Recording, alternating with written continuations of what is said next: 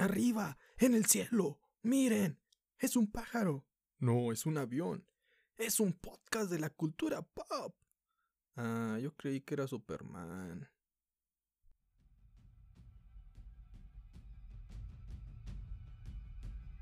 Hey, buen día, buena tarde, buena noche. Si a la hora que estoy escuchando este podcast, les saluda a su amigo Don Nadie, aquí en el Club de los Don Nadie. Hoy, viernes, les presentamos Freaks and Crips, el especial del cómic número 6, donde te hablaremos de un cómic e intentaremos explicártelo.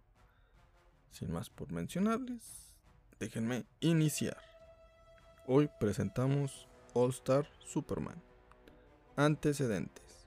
En un intento por reiniciar el universo DC para actualizar a los héroes, se deseó que se escribieran dos historias, una sobre Batman y otra sobre Superman.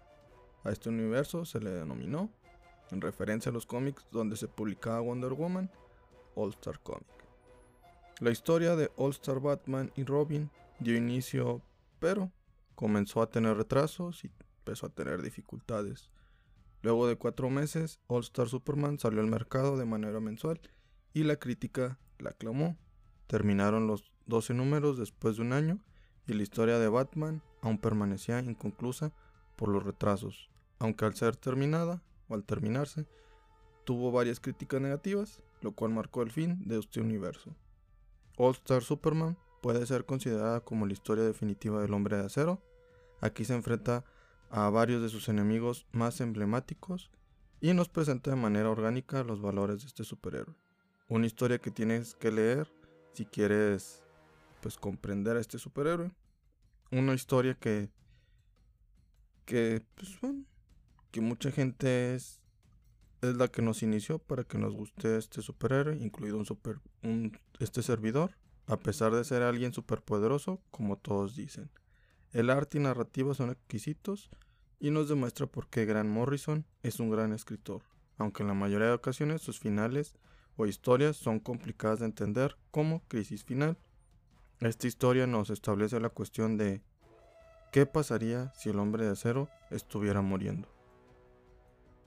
Intentando Superman hacer un último sacrificio, llevando a cabo 12 trabajos míticos en referencia a los de Hércules. Algo que se resalta es de que se hizo un énfasis de manera gráfica a las diferencias entre Superman y Clark Kent, por dibujar a un Clark Kent con una postura encorvada y sacando la panza, en lugar de hacerlo tan torpe, lo hicieron a alguien que estaba acostumbrado simplemente a labores de la granja y por eso muchas veces cometía errores como tropezarse o chocar con gente. Una recomendación total, si puedes adquirirla en inglés, sería lo ideal. All Star Superman por Grant Morrison en DC Comics. Arte elaborado por Frank Whiteley y Jim Grant o Jamie Grant en el año 2005. Primera parte. Un planeta condenado, científicos desesperados, una última esperanza y una pareja bondadosa. Ese es el origen de Superman. El hombre de acero vuela cerca del Sol dirigiéndose a una nave donde se encuentra la primera tripulación con misión al Sol. Gracias a el filántropo Leo Quintum, que decidiera invertir en el proyecto con el objetivo de mapear el Sol, el problema es de que la nave en la que viaja se le ha fracturado los escuros de energía. El filántropo desea llevar una muestra del Sol, tan siquiera al planeta Tierra, no permitirá que una falla lo detenga. Una de las tripulantes se comienza a transformar en un monstruo que es una bomba suicida genéticamente modificada. Flora, otra tripulante robot inteligente, detecta que Superman se acerca, pero no les queda otro, no les queda mucho tiempo. En la Tierra, en el diario del planeta, Lois escribe una nota acerca de que Superman ha salvado a la tripulación, aún sin saber si lo ha logrado. Perry White llega e interrumpe ese equipo de reporteros para felicitarlos por su integridad, ya que el ex Luthor hace años le dijo al mundo que había cambiado, pero se acaba de filtrar la información de que el ex había arruinado varios ríos para provocar una escasez y beneficiarse de ella, provocada por alterar el sol. Lex se encuentra en una habitación dando instrucciones por comandos de voz al monstruo bomba. Aquellas instrucciones tardan en llegar nueve minutos al sol, pero es interrumpido por el general Lane, quien le menciona que lo habían sacado de la cárcel para que los ayudara a desarrollar nuevas tecnologías más allá de robots de kriptonita. Luthor le pues lo toma del cuello y le confiesa que hace tres meses se vio al espejo y se notó arrugas, se dio cuenta que se estaba envejeciendo, pero Superman no. Por ello, si quiere morir feliz, tendrá que matar a Superman. Cerca del sol, Superman llega a la nave, entra a ella y es atacado por el monstruo, quien le dice que su único propósito es, es explotar. Por eso, no tiene ningún derecho a intentar detener sus ambiciones suicidas. Superman le dice que viene a ayudarlo y le ordena a Quintum que vuele la escotilla. Este le hace caso y Superman sale expulsado de la nave junto con el monstruo. Después, con sus rayos de calor y energía que saca de sus manos, lo aleja para que toque la superficie del sol y explote. Superman es una batería, es una batería solar, así que expande su campo bioeléctrico para proteger la nave y jalarla, con el fin de detectar a salvo, de poder llevar a salvo a la tripulación a las instalaciones proyecto en la superficie lunar, donde Quintum le hace unas pruebas de fuerza a Superman. Con un brazo carga 200 trillones de toneladas. Su fuerza se ha triplicado y eso que no ha llegado a su límite. Manifestó un nuevo ha manifestado un nuevo superpoder como aquel campo bioeléctrico. Podría manifestar otros. El problema es de que aquel viaje al Sol lo expuso a niveles críticos de radiación, lo cual ha provocado que sus células comiencen a morir por haberse expuesto a más energía de lo que sus células podían procesar. Irónicamente, la fuente de sus poderes es la que lo está matando ahora. Quintum se siente culpable de lo ocurrido porque de no haber ido al sol, Luthor no hubiera tomado ventaja del viaje con el fin de matar a Superman. Quintum le comenta que ahora el proyecto fue resucitado para poder crear nuevas formas humanas como sus droides inteligentes. Si pudiera descifrar el código kryptoniano, podría hasta crear un segundo Superman. Pero por lo pronto, ha utilizado los recursos de proyecto para crear una nueva raza con el objetivo de sustituir de si es que algo le pudiera suceder a Superman. Estos seres son bizarros, cuya piel es azul porque su cuerpo es 80% nitrógeno. Actualmente tiene un titán llamado Voyager que está preparado mentalmente para ciclos de exploración espacial y los nanonautas los prepara para descifrar los misterios de la célula como el átomo. Le agradece a Superman porque gracias a él esto es posible, ya que es quien lo ha inspirado, le promete que encontrará una manera de curarlo, o mínimo, de reemplazarlo. Superman le agradece la atención y le comenta que siempre hay una manera de lograr las cosas, pero por lo pronto le pide que lo mantenga en secreto porque tiene que hacer primero otras cosas. Superman se retira, se cambia de ropa para convertirse o transformarse en Clark Kent Llega al diario El Planeta, se tropieza, tumba una bolsa, un café, pero con sus reflejos los atrapas y se los entrega a sus dueños. Luego llega apenas a la junta con el jefe Perry White.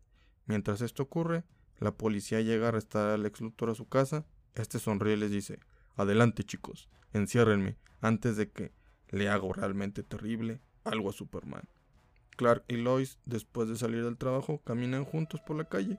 Clark carga con el mandado de ella Lois le dice acerca del arresto de, del ex y lo cínico que fue al sonreír cuando lo hicieron. Clark le pregunta por la muerte, si alguna vez piensa en ella. Lois le responde que no sea así de pesimista, si él, ha sobrevivido, si él ha sobrevivido a pesar de su torpeza. Clark después se topa con un transeúnte y lo tumba.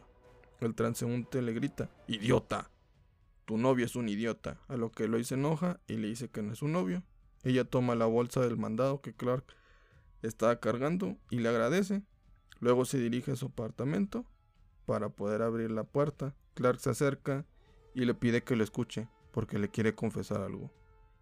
Este se quita los lentes, se desabrocha la camisa y le muestra su S. Malditos mal pensados. Obvio me refería a su traje de Superman. Pero se abre la camisa y le muestra el escudo de Superman. Lois queda impactada y suelta el mandado. Superman vuela cargando el carro de Lois rumbo a la fortaleza de la soledad. Lois está incrédula. Clark Kent no puede ser Superman. A pesar de haber intentado saber la identidad de Superman anteriormente, ahora se quiere desquitar con un truco tan cruel diciendo que es Clark, que es Clark Kent. Llegan al destino, baja del auto, Superman le abre la puerta y se baja. Le comenta que le seguirá la corriente, los dos caminan y Superman toma la llave pequeña del piso y abre la gran puerta de la fortaleza de la soledad. A Lois le extraña que use esa llave tan pequeña en un lugar tan gigante este, comparada con la que antes tenía. Los dos entran a la fortaleza y son recibidos por los droides de Superman. El hombre de acero les ordena que metan el carro de la señora Lane, de la señorita Lane. Lois le pregunta a Superman si conoce a Batman y a Robin. Le responde que que sí, que incluso estuvo pensando en tener un socio también. Lois le comenta que sería imposible porque nadie podría seguirle el paso. Y también agrega que es una pequeña llave que puede abrir la fortaleza es bastante insegura. Superman la coloca en el suelo. Ella la intenta levantar y no puede porque es una llave que está hecha por un material proveniente de una estrella enana con bastante densidad y pesada Aquella llave pesa medio millón de toneladas. Él es el único ser en la Tierra que puede levantarla y entrar a ese lugar donde le gusta relajarse después de salvar al mundo. Superman le muestra a Lois su fortaleza, un pasillo inmenso con, con artilugios de todo tipo, la ciudad de Cándor encogida, una, nave espacial, un submarino, una moneda con la cara del Joker, un ajedrez gigante de héroes contra villanos, etc. Lloyd Lane comienza a escribir una nota en, en su laptop dentro de una habitación que Superman le otorgó. Se mete a bañar y se cambia de ropa. Se pregunta la razón por la que le ha revelado este gran, este gran secreto. ¿Será acaso porque mañana es su cumpleaños? Ella se mira como la novia de Superman. Piensa que puede casarse, pero al pasar el tiempo la única que envejecería sería ella, o tal vez es una gran broma. Tiempo después, Superman le regala unas flores que cantan provenientes de Alpha Centauri 4. Luego le muestra una bóveda donde se encuentra una gran armería de aquellas armas que ha, confiscado. Incluso hay una pistola de rayos láser de, de kriptonita. A esa bóveda solo puede acceder sus amigos, por eso ningún villano podría robar las armas. Después Pasa en otro cuarto donde le muestra un dispositivo que puede recibir mensajes de sus sucesores, los cuales le pueden prevenir de amenazas. Por el momento, solo recibe mensajes de un futuro bastante lejano. Un holograma se despliega con la forma de un Superman viejo. Superman le comenta a Lois que este es el Superman del año 853.450 después de Cristo, o sea, el Superman One Million, también creado por Grant Morrison. Superman agrega que la fortaleza, más que ser un museo, es una cápsula del tiempo. Y si en un futuro alguien entra con aquella pequeña llave, que sepan lo que se siente vivir en la era de los superhéroes. Caminan y Superman decide no mostrarle el, pues, el cuarto de la zona fantasma debido a que es aburrido para los humanos, ya que no pueden ver el espectro negativo. Así que la lleva a ver una criatura come soles cachorro que atrapó cerca de Júpiter, la cual alimenta con soles miniaturas que fabrica con un martillo cósmico del nuevo Olimpo. Toma un pequeño sol y lo azota con un martillo y y la energía del sol que suelta la toma y se la arroja a aquella criatura oscura come soles.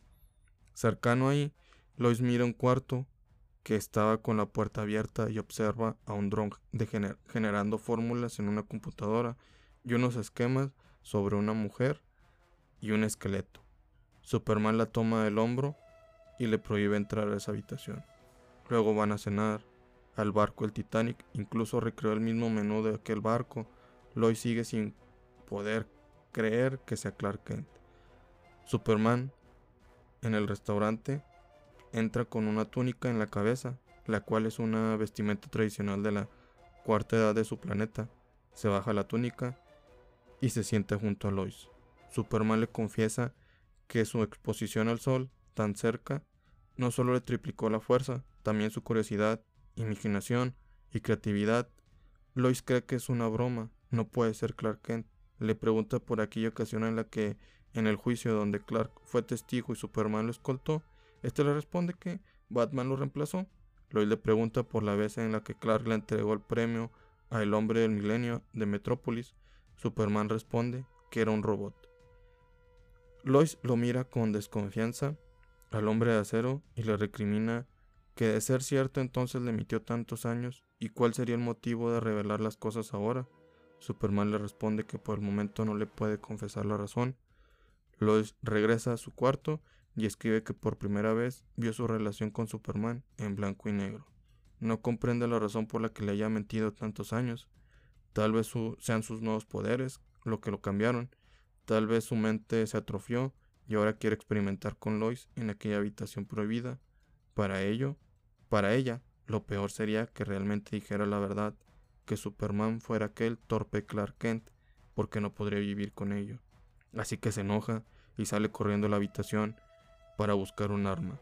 Superman va al cuarto donde está el dispositivo que le previene los eventos. Ahí se encuentra se ve al espejo de la verdad, se coloca sus lentes y se encorva y le pregunta por la manera en la que le podría revelarle a Lois que este momento que comparten es solo porque podría ser el último. No sabe qué hacer porque podría arruinar sus podría arruinar su cumpleaños con tal noticia. Superman se mira al espejo y a pesar de usar lentes y encorvarse, su reflejo muestra a Superman, no un Clark Kent. Se retira del cuarto. Lois llega corriendo a la bóveda de armería y mira el dispositivo de eventos. Se acerca al holograma. Es un Superman con una venda en la cara y un símbolo en el pecho de un signo de interrogación. Se llama Hus, el Superman desconocido del año 4500 después de Cristo. Este Superman le revela que hay pura oscuridad en su época, pero responderá a la pregunta que le haga. Lois se acerca y le pregunta si se casará con Superman y tendrán hijos. El Superman desconocido le responde que la horrible respuesta está frente a ella. La recepción se complica y el Superman desconocido le pregunta a quién era J. Lowe. Los dos droides de Superman se acercan y le pide a Lois que la acompañen. Ella se asusta y se mete a la bóveda de armería. Agarra el láser de Kryptonita corre porque está decidida a enfrentar a Superman.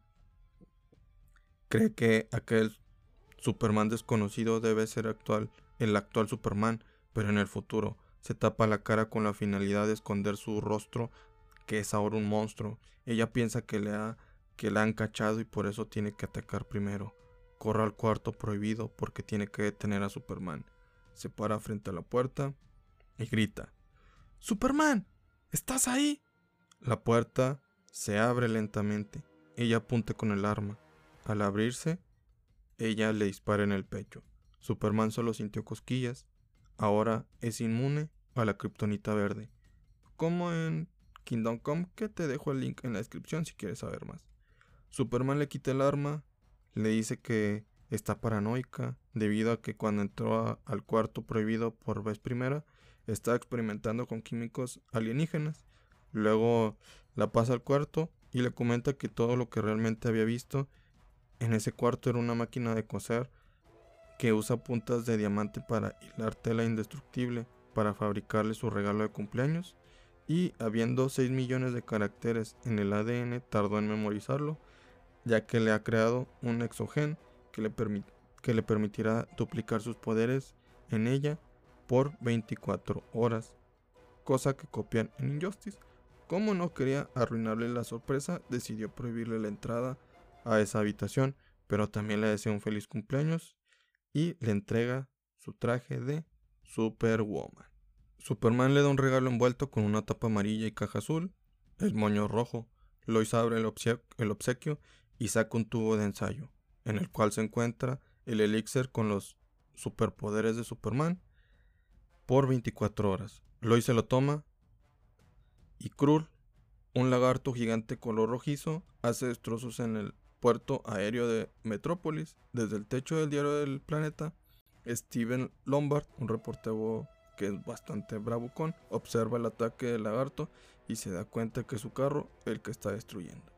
La señorita Grant llega y los acompaña porque en el festejo de Lloyds ni ella ni Clark se presentaron. Ella cree que siempre que Clark no está es porque hay un motivo de que hay problemas. Supone que es quien los atrae. Jimmy Olsen utiliza su reloj para enviarle una señal a Superman para que los ayude. Steven no comprende lo que Lois le ve a un, alienígena que usa la ropa interior por fuera. A lo lejos, este, estos tres observan que Superman y Lois han llegado volando a la ciudad. Superman no esperaba que el festejo fuera estropeado por un evento para salvar la ciudad y pelear contra monstruos. Lois vestida con su traje de heroína, al contrario, desea que le enseñe a luchar contra el crimen y vuela para vencer a aquel lagarto. Pero alguien llega primero este individuo carga por la espalda a Krull y lo lanza tan fuerte y alto que sale de la atmósfera de la Tierra, chocando con un satélite. Aquel individuo es Sansón, un ser tan fuerte y que viaja en el tiempo haciendo grandes proezas.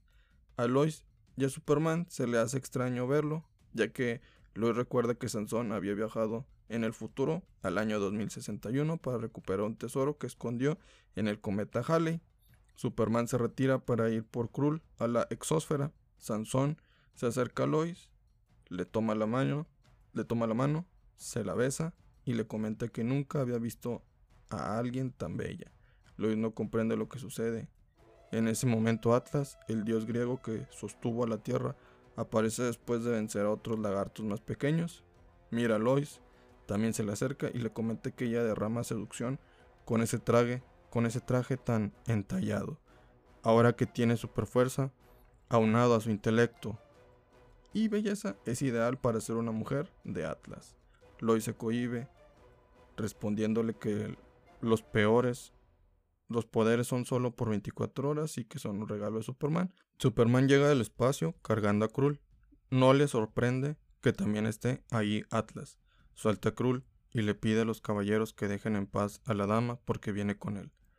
Atlas le comenta que solo eran halagos. Sansón propone un desafío de los tiempos para que, en base al resultado y ganador, Lois decida con quién pasar el día.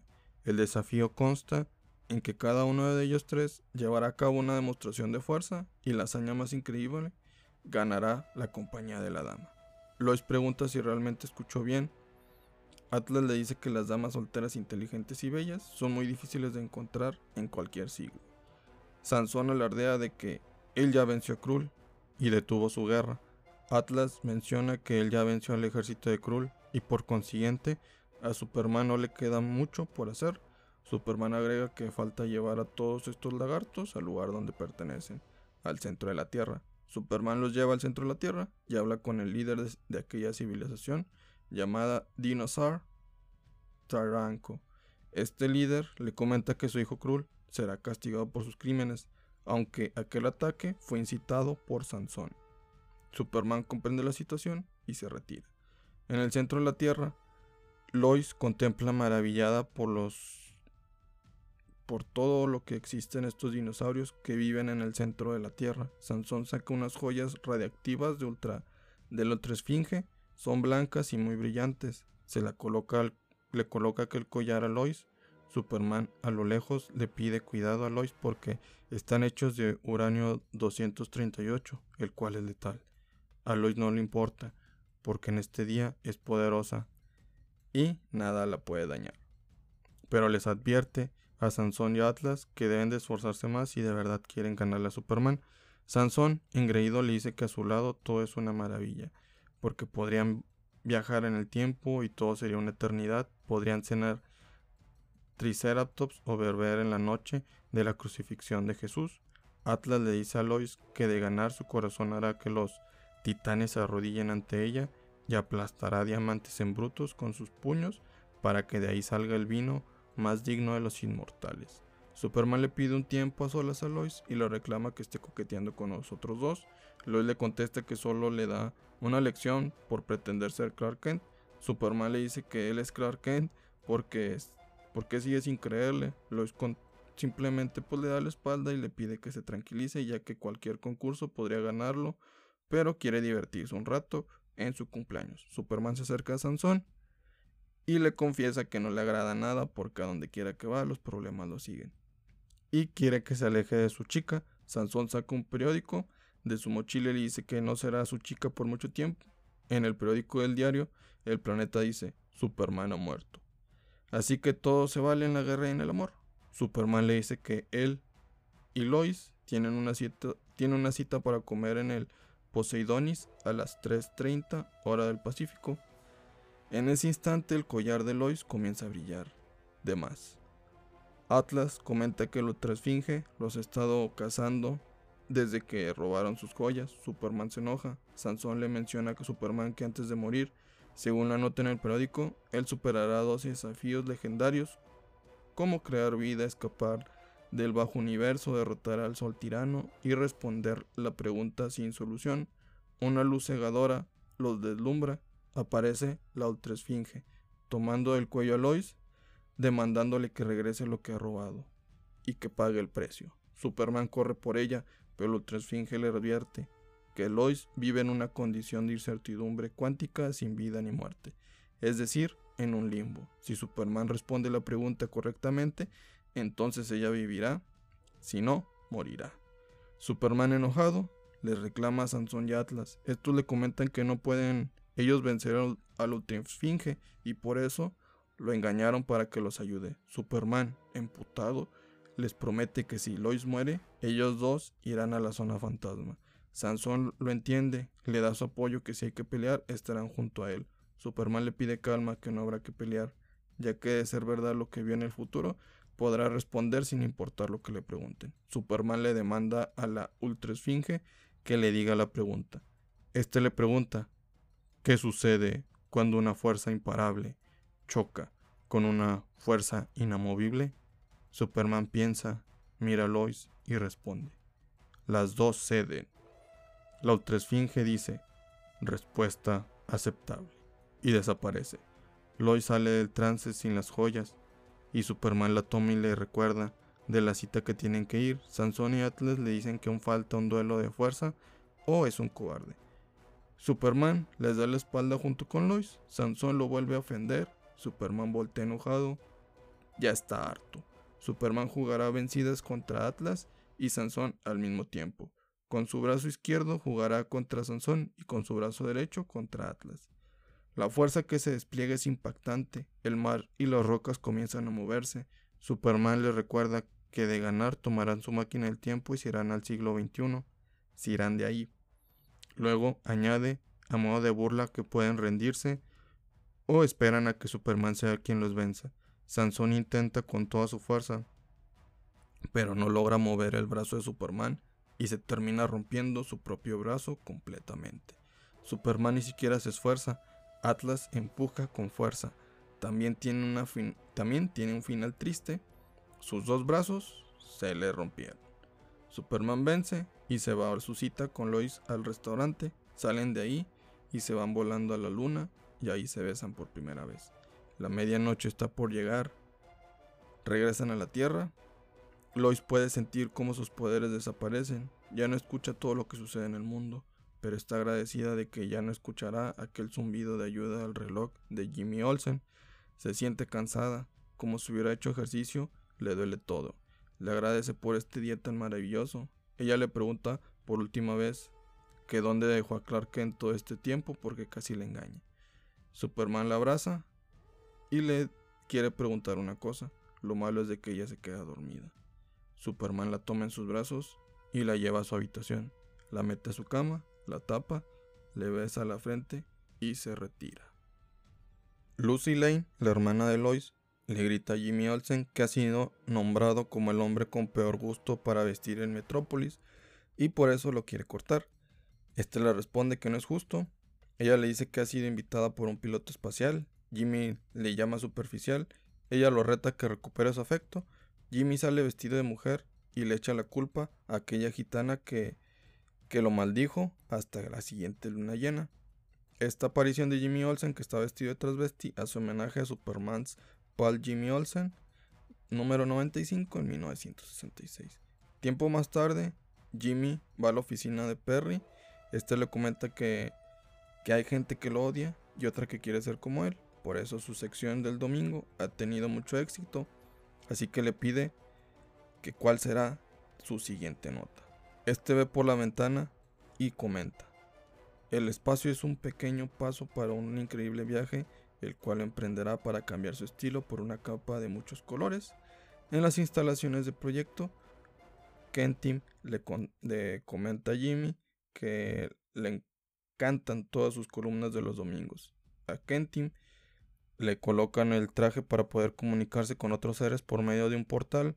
Kentim tiene dos guardias, dos guardaespaldas droides en dado caso de que se complique la situación, están biodiseñados para acabar con conflictos de manera no letal.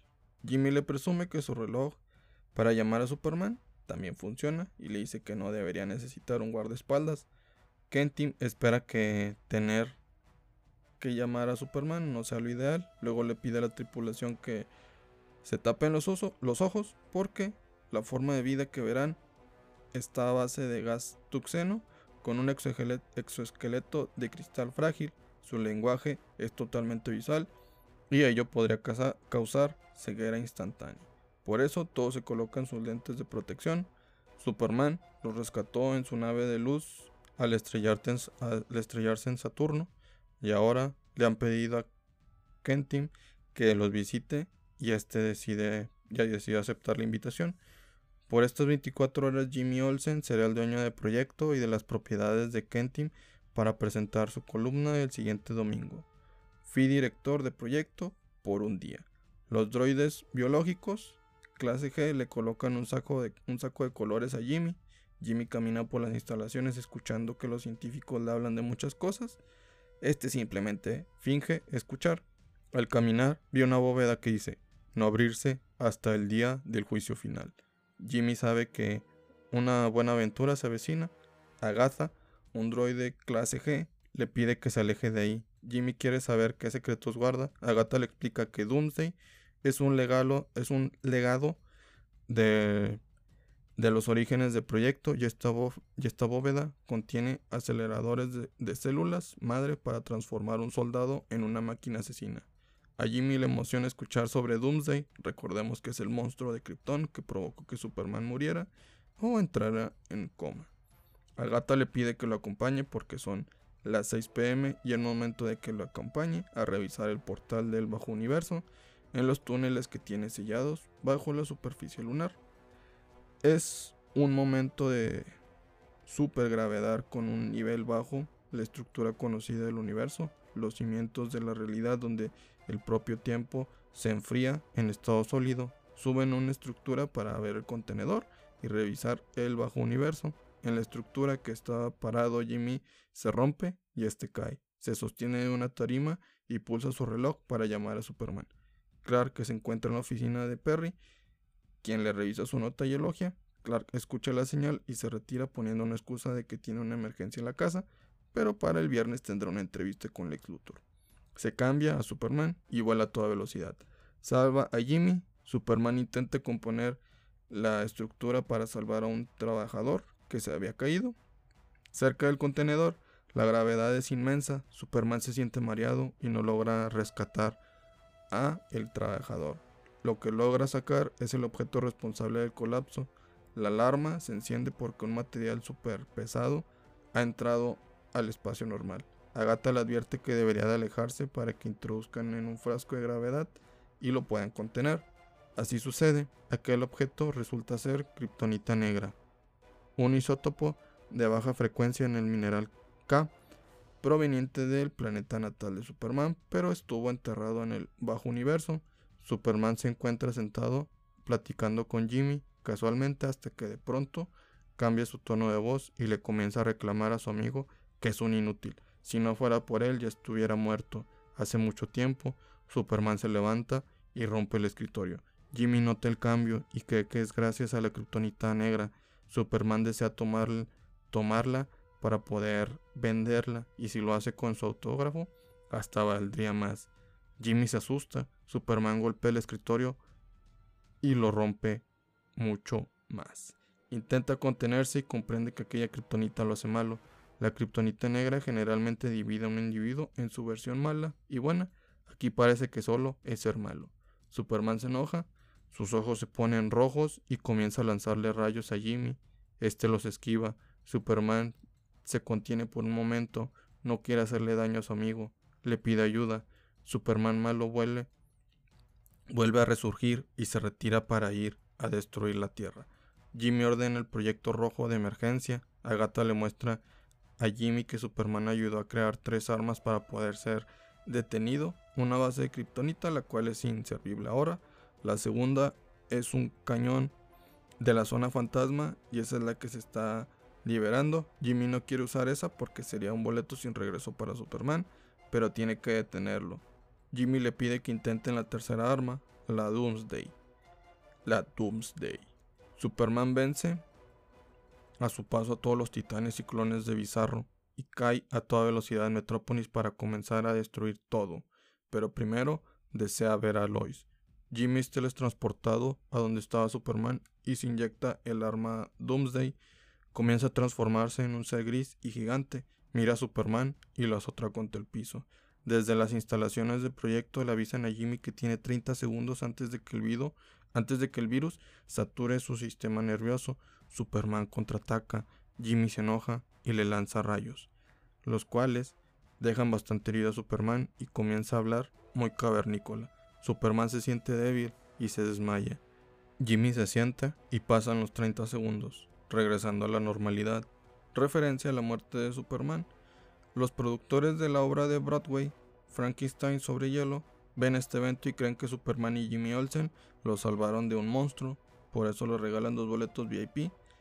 Tiempo más tarde la kriptonita negra es guardada en una caja de gravedad reforzada con plomo, Superman está como siempre normal y fuerte, Jimmy le hace la observación de que, de que lo extraño de aquel, Superman bajo los efectos de la kriptonita negra, mientras más atrocidades hacía, más débil era.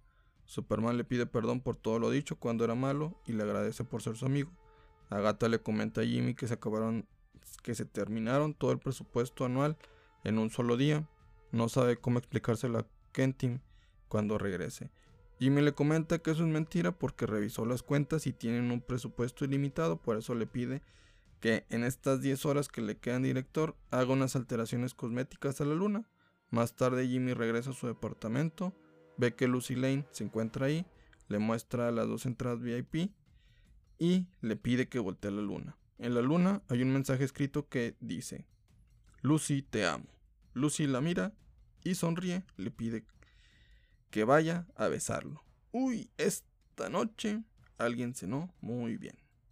En juicio, Alex Luthor, el juez, lo compara con grandes criminales que han puesto a la humanidad en peligro, como Hitler, y por eso lo sentencian a pena de muerte en silla eléctrica. Lex sonríe y se justifica que Superman lo orilló a sus acciones. Clark Kent viaja a la isla Striker, una especie de Alcatraz construida en 1930 para contener a los criminales más desquiciados de Metrópolis. Actualmente cuenta con 140 reclusos. Clark llega a este lugar con motivo de entrevistar a Lex. Clark llega a la celda de Luthor.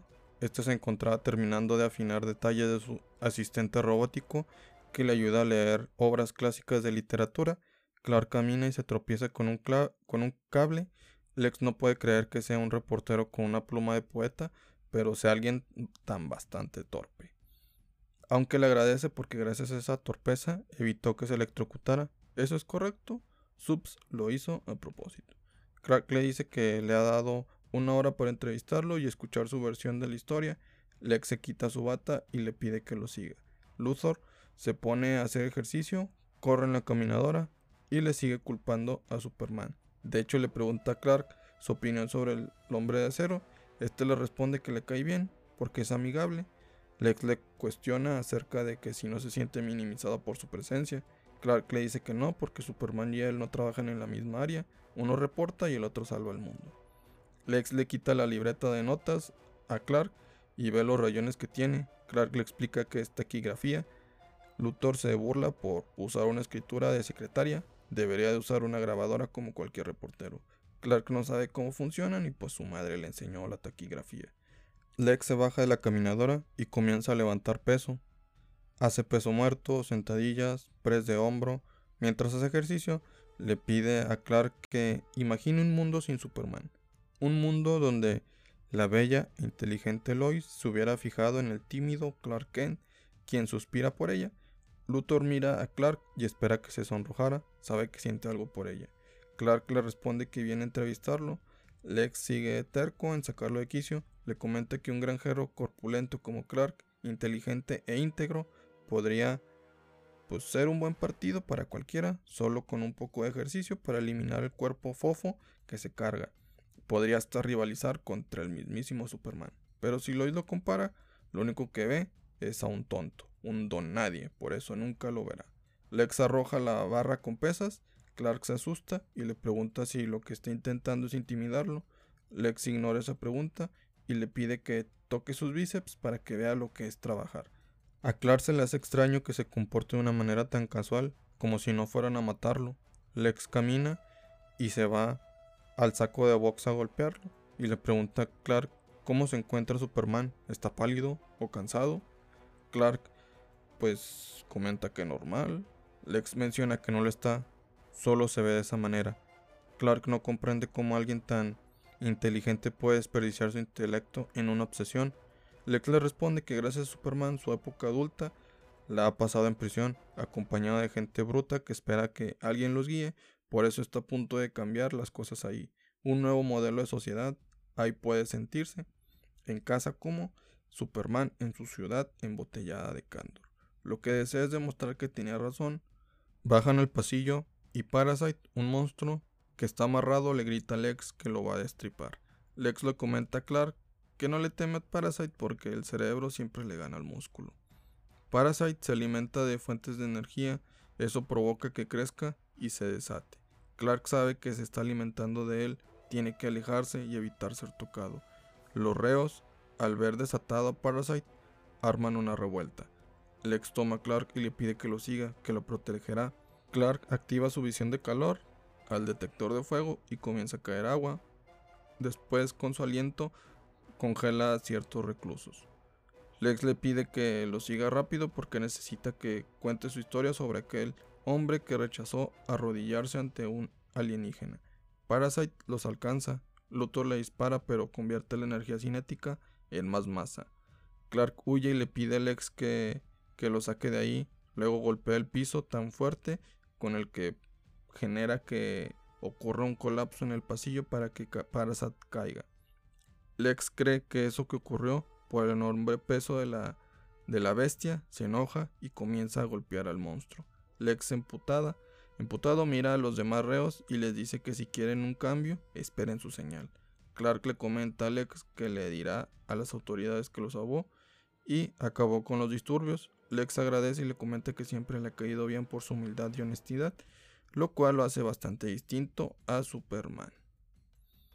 Lex abre la puerta de su celda, le menciona que pronto hará que el periódico del diario del planeta perderá credibilidad y también le presenta a Leopold, un babuino vestido de Superman, quien le abre un pasadizo debajo de la celda. Lex alardea que gracias a su inteligencia artificial que le leía los libros mientras lo recitaba en una frecuencia tan alta que se convierte en un taladro sónico que lo lleva al inframundo. Bajan ahí y los está esperando Nasty Luthor, la sobrina gótica de Lex, de 18 años que habla 30 idiomas y quiere gobernar al mundo. Ella los espera en una balsa. Un secreto de Lex es de que se pinta las cejas. Se pinta las cejas, imagínense. Clark triste le menciona que pudieron ser amigos Superman y él. Lex le responde que es un dictador innato, no puede ser eso posible. Clark explota y grita que morirá como un perro rabioso en cementerio debería de pensar las cosas. Lex sonríe, le dice que Superman morirá primero porque utilizó el propio sol para saturar sus células destruyéndolo desde adentro. Yo asesina a Superman. Claro que no quiere decirle al mundo que está muriendo, así que cuenta la historia, cuenta la noticia con delicadeza. Toma tu exclusiva, Kent. Clark le comenta que no puede demostrarlo. Lex sonríe y le replica que deja esa verdad en sus manos. Ahí está su historia. El Evangelio de Lex. No existe una psicología profunda en esta batalla. Todo es simple. porque si no existiera Superman, él estaría a cargo del planeta. Y ahora que está muriendo, ¿qué más podría pedir? Clark se aleja en la balsa con Nasty. Ella le pregunta a qué destino quiere ir. Clark y su padre adoptivo, Jonathan Kent, contemplan durante la noche la luna llena desde los pastizales de la granja. Jonathan le comenta que fue bastante difícil saber que no podían tener, no podían tener hijos, así que un día fue a ese lugar exacto a rezar, a pedirle a Dios. Aunque no era muy creyente, un día después llegó Clark, el mejor jovencito, y le hace un cariño en su cabeza. Clark le da pena, lo único que a lo que es inmunde es hacer vergonzoso. Clark mira un tronco destrozado por un rayo y le pregunta a su padre si lo quita, su padre acepta. Aunque en ese instante, Crypto llega rápidamente. Crypto es su perro. Clark toma el tronco y lo lanza al cosmos. Crypto lo persigue y Clark se quita su ropa y vuela detrás de Crypto como Superman. Martha, la madre de Clark Kent, llega y mira pálido a Jonathan. Se comienza a preocupar. Jonathan mira a su hijo volar y le pregunta irónicamente a su esposa por qué habrían sido elegidos y por qué habrá sucedido todo en ese mismo lugar. Una persona con traje y peinado, y peinado de Cristiano Ronaldo llega mencionándoles que había escuchado que estaban buscando hombres para la cosecha. Superman y, Crypto se quedan en la luna mirando el planeta Tierra. Al día siguiente Clark se levanta temprano, entra a la cocina y le pregunta a su madre que quiénes son aquellos hombres que están en el campo, si sabe que él mismo puede cosechar todo bastante rápido.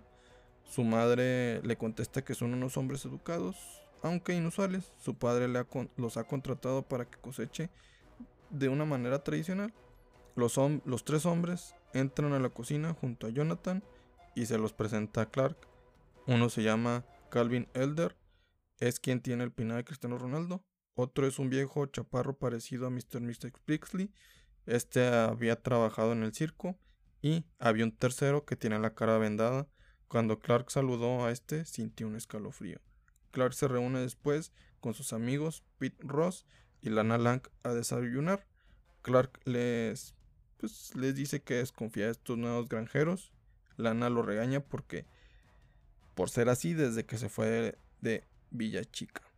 Clark le comenta que desearía regresar y quedarse ahí, en Villa Chica. Lana le dice que no, que vaya y conozca el mundo. Aquí simplemente envejecerá. Lana toma una selfie del grupo. El momento en que la foto es tomada, Clark escucha que alguien habla de que Superman está en Kansas y que se había ido volando con un anciano. Clark finge un dolor de estómago para retirarse. Pete y Lana ya saben de su doble identidad, aunque Lana lo acaba de descubrir y a Pete se lo reveló. Superman llega a su granja y los ve desde lejos junto a Crypto. Detecta que Calvin Elder tiene un traje como el de él. Debajo de su ropa tienen poderes similares. Los tres granjeros sostienen un viejo que está muriendo, gracias a que el cronoboro quien, les le ha absorbido su vida. Los granjeros escuchan unos latidos cerca y Superman One Million, llamado Cal Kent, del año 853.600, aparece rápidamente detrás de Superman y se presenta. Le explica que es parte del escuadrón Superman que se dedican a pelear entre distintas eras para proteger la estructura del espacio y tiempo. Y luego le presenta a los otros dos Superman, el Superman desconocido del año 4500 y Clixley, el Superman de la quinta dimensión. Este Superman de la quinta dimensión muestra unas imágenes. Superman no, no entiende qué es lo que está sucediendo. El Superman de la quinta dimensión le explica que son imágenes de visión 5D acerca del monstruo Cronoboro que han estado cazando por más de 10 siglos. Superman les pregunta si en el futuro se casa con Lana porque le muestran la foto que se tomó con sus amigos hace unos minutos. Nadie le responde, pero le dicen que gracias a esa foto han encontrado en la fortaleza. Pudieron saber que en esta época este monstruo estaría en este momento. Un monstruo se aproxima, un monstruo con varias extremidades, varias bocas y bastantes ojos. No se puede ver en toda su plenitud debido a que proviene de otra dimensión.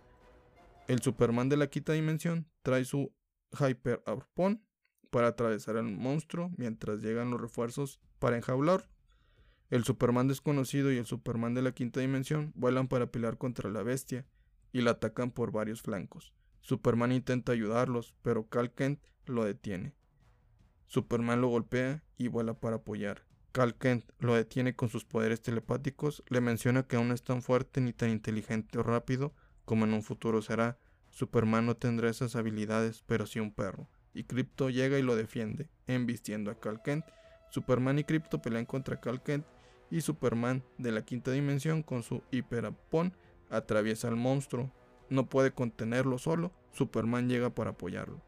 El Superman desconocido se viste de granjero rápido, mira junto a Jonathan la granja y este le agradece por la cosecha. Le comenta que se irán de la granja para ir a vender a una tienda. Este es su última cosecha. Jonathan le pregunta que si su hijo estará bien. Este Superman desconocido le responde que todo al final saldrá bien. Un segundo después, Jonathan cae y muere por un infarto. Cal Kent mira a Superman pelear contra el Cronoboro y no quería que los apoyara porque le quería advertir que de pelear contra ese monstruo consumiría sus tres minutos de vida en los cuales su padre sufrió aquel infarto. El Superman desconocido le pide a Superman que suelte la cuerda del arpón, que él es el que lo ayudará. Superman se asusta porque ha dejado de escuchar el corazón y los latidos, los latidos del corazón de su padre y vuela tan rápido que se le quema el pelo. Cree que puede salvar a su padre. Después, los conocidos de la familia Kane se reúnen en el funeral de Jonathan. Clark dice unas palabras a su padre, a quien le agradece por haber enseñado que el fuerte tiene que defender al débil, que un buen corazón vale más que todo el dinero del mundo, y con el ejemplo le enseñó a ser bueno, amable y a soñar con un mundo mejor. Clark llora. Al final del funeral, se queda sentado afuera de la iglesia, le dice a su madre que no la va a abandonar. Ella le contesta que no estará sola en Villa Chica, le dice que su padre jamás hubiera deseado que fuera granjero, porque siempre lo vio como el mejor de todos. Superman llora, porque de nada le sirven sus poderes y ni siquiera pudo despedirse de su padre. El escuadrón Superman mira a Clark deshecho a la distancia. Un portal se abre para que regresen al año 853.600 para meter al cronoboro en una celda. Clark Kent le agradece al Superman desconocido porque sin él no lo hubieran logrado. El Superman desconocido se quita las vendas porque tenía que suceder tal cual lo había recordado, tal cual había ocurrido anteriormente, y les agradece por la oportunidad que le dieron de despedirse de su padre y verlo una vez más. Su rostro es el del mismo Superman, no ha envejecido. El Superman de la quinta dimensión le comenta que de haber podido salvar a su padre, ningún Superman hubiera existido porque se habrían quedado en Villa Chica. Cal Kent le menciona que el líder del escuadrón de los Superman tiene un obsequio para Superman. Del portal sale un Superman dorado, o sea, Superman Prime One Million. Acompañado por una chica, y un joven con el símbolo de la familia de él en el pecho. Superman Prime One Million felicita a Superman del futuro y le dice que este es un trabajo más de los 12 desafíos legendarios. De su mano germina una flor dorada, una flor indestructible del nuevo Krypton, la cual se le da como recuerdo de lo que son, fueron y serán. Este Superman del futuro va a la cripta de su padre y deja aquella flor. Fin de la primera parte. Me encanta este cómic, mi opinión completa la daré en la siguiente semana cuando terminemos este cómic, que es una chulada. Explicando un poco la pregunta imposible de la Ultra Esfinge, que la cual es ¿qué sucede cuando una fuerza imparable choca con una fuerza inamovible? Pues Superman responde que las dos ceden. Esto quiere decir que la fuerza imparable se detiene y la inamovible pues comienza a moverse, suponiendo que están en igualdad de volumen y masa. Recuerden que no están solos, si para los demás no eres nadie, aquí eres alguien importante y por favor, por favor, por favor, sean la mejor versión de ustedes mismos cada día. Chao. Nos vemos el siguiente viernes. Más bien nos escuchamos el siguiente viernes. Chao.